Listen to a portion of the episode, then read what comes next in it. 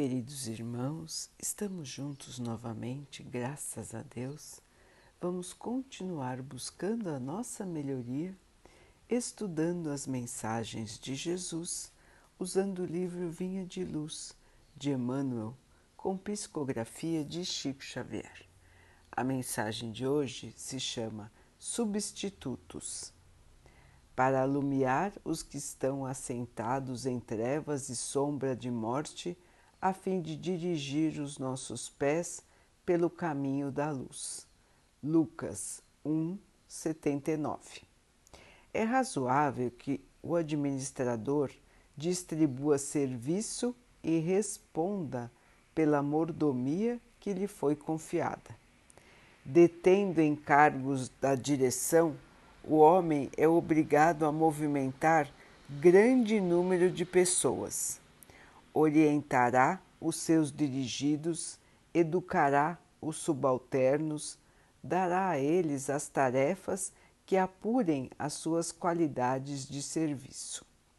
Ainda assim, o dirigente não se livra das obrigações fundamentais que lhe competem.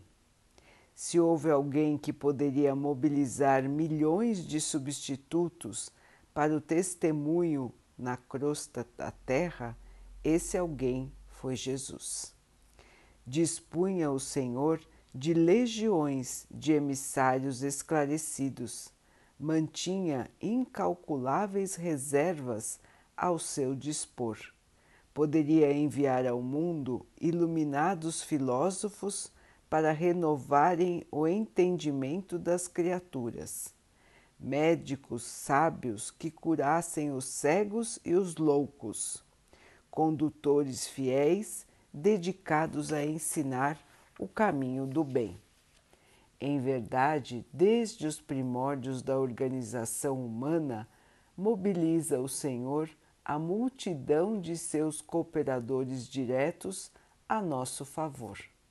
Mesmo porque suas mãos divinas reúnem o poder administrativo da terra. Mas é necessário reconhecer que, no momento julgado essencial para o lançamento do reino de Deus entre os homens, veio Ele mesmo à nossa esfera de sombras e conflitos. Não enviou substitutos ou representantes assumiu a responsabilidade de seus ensinamentos e sozinho suportou a incompreensão e a cruz. Inspiremo-nos no Cristo e atendamos pessoalmente ao dever que a vida nos confere. Perante o Supremo Senhor, todos temos serviço intransferível. Meus irmãos, muitos e muitos de nós estão tentando a todo momento se livrar das suas obrigações, estão tentando esquecer as suas tarefas, estão ignorando os chamados da vida para o trabalho o trabalho no bem, o trabalho de renovação de si mesmo, o trabalho da fé. Quantos estão pela vida iludidos pelas facilidades que encontram ou vivem sonhando com aquilo que desejam, esquecendo de viver a vida que tem. Muitos iludidos pelo chamamento da matéria, pelo dia a dia, pela correria dos acontecimentos. Quantos e quantos esquecem totalmente o que vieram fazer aqui na Terra acreditam que estão aqui de passagem para se divertir, para ter todos os seus desejos realizados, não importando a dificuldade dos que estão ao seu redor. Quanta ilusão, quanta perda de tempo, irmãos. Estamos aqui para o trabalho, estamos aqui para a nossa melhoria, para aprender. E para quando voltarmos ao plano espiritual, chegarmos lá e verificarmos que a nossa jornada aqui na Terra foi uma jornada de sucesso. Ao contrário, se nós esquecermos de nossas obrigações e nos perdermos nos nossos caprichos, estaremos aqui, irmãos, perdendo tempo, perdendo uma oportunidade maravilhosa que o Pai nos deu para a nossa purificação. Vejam, irmãos, que, como disse Emmanuel, não existem substitutos para as nossas obrigações. Somos nós mesmos que temos que tirar do nosso interior aquilo que ainda é atrasado, aquilo que ainda mostra o nosso egoísmo, a nossa ignorância, o nosso preconceito, a nossa maldade. Precisamos nos examinar, irmãos, e tirar isso de nós. E passando pelas dificuldades da vida, é que nós vamos nos purificar e aprender o real caminho que devemos seguir é nossa responsabilidade, irmãos, trilhar este caminho. É nossa responsabilidade remover de nós a inferioridade. Não podemos passar a ninguém essa tarefa, assim como o Mestre não passou a ninguém a tarefa de nos mostrar como devemos nos comportar aqui na Terra.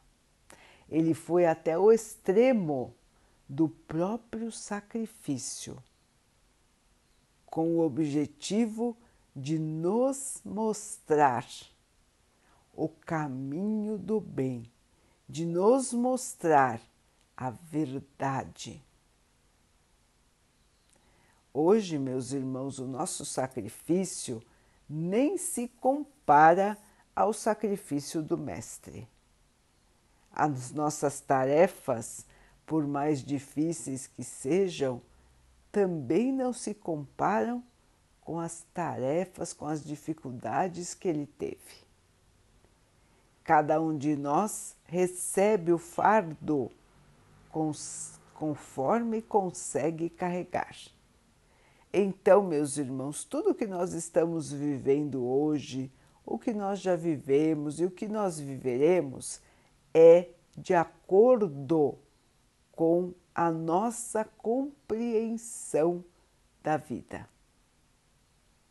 É de acordo com as nossas possibilidades de vencer. E assim, meus irmãos, toda tarefa que nos chega é essencial para nós. É muito importante porque é uma nova oportunidade de crescimento. Assim, queridos irmãos, a cada dia vamos renovar as nossas forças, vamos renovar a nossa esperança, porque temos a certeza de que estamos no lugar certo, com as pessoas certas e que os acontecimentos ao nosso redor são aqueles necessários para a nossa melhoria.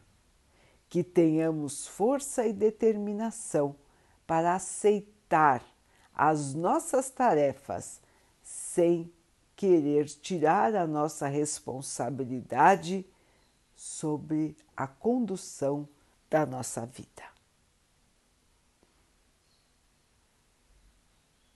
Vamos então orar juntos, irmãos, agradecendo ao Pai por tudo que somos, por tudo que temos, por todas as oportunidades que a vida nos traz para que possamos evoluir. Que o Pai possa assim nos abençoar e abençoe a todos os nossos irmãos.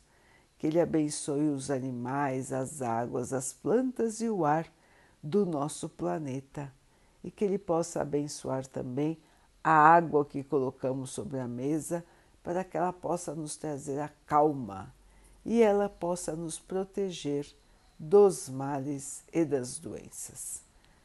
Queridos irmãos, fiquem, estejam e permaneçam com Jesus. Até amanhã.